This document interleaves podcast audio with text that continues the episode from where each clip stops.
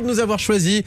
Bon réveil, c'est un jour de rentrée. Ah bah tiens, qui va nous permettre de renouer un peu avec nos traditions, Sébastien, là? Ah bah, le Nissart, c'est tous les matins, 6h24 sur France Bleu Azur. Et tiens, euh, l'actu de ce matin va nous prouver qu'il y a des traditions qui perdurent chez nous. Ouais, n'est-ce pas Patrice Arnaudot qui est avec nous? Bonjour Patrice. Bonjour Quentin, ciao Entouille. Alors en partant la vallée de la Vésubie, il faut savoir que là-bas on est sonneur de cloches, de père en fils. Et justement, on va s'intéresser à cette tradition euh, campanaire euh, ce matin. Ah, li campana, lu media dei campagna, li campana. Internet avant l'oura. Et oui, les cloches dans un village racontent des histoires et transmettent les informations. hein. Elles peuvent par exemple nous dire s'il y a un mariage ou un enterrement, bien sûr, la naissance d'un garçon ou d'une fille, c'était précisé par la mélodie des cloches. hein. Et même une cloche pouvait vous avertir si le bébé était issu d'une famille riche ou pauvre. Ouais, et puis dans nos vallées, les cloches, elles annonçaient euh, un tas d'événements, en effet. hein. Ben, elles annonçaient par exemple le départ des conscrits pour le service militaire.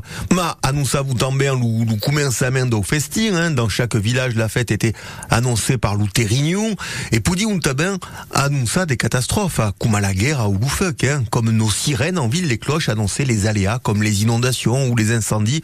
Et puis des co, les campagnes à si mescla vous tambin des météorologies. Et oui, euh, il arrivait euh, qu'on fasse sonner euh, les cloches pour se prémunir de la grêle et sauver les récoltes du village. Bon, c'était un peu une superstition là. hein. Oui, et puis la vallée où la tradition campanaire est plus euh, hein, euh, et ça reste hein, d'ailleurs dans la vallée de la Vésubie. Ben ouais, la valade musicale hein, de la Contea de Nice à la Vésubie euh, et en particulier Belvédère, la capitale musicale des vallées niçoises, euh, un village qui doit compter pas moins d'une demi-douzaine d'hymnes à son honneur. hein. Nice à la belle, n'a qu'à bien se tenir et qui a malheureusement vu euh, Jean Laurent qui nous quittait. il était le doyen du village, mais aussi le mestre et campanaire et qui, comme le grand Zéphirin Castellon, le mythique Zéphirin, avait une cloche. Jean Laurent qui avait une cloche à son nom dans le clocher de son village.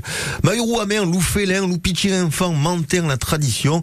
Heureusement, son petit-fils a pris la relève et maintient ce savoir-faire dans une vallée où la musique et le bruit des cloches n'ont pas fini d'accompagner la vie des habitants. Et on salue ces sonneurs de cloches qui continuent et qui faire dès le matin. Merci beaucoup Patrice. Et vous, on vous dit à demain. hein. À morts.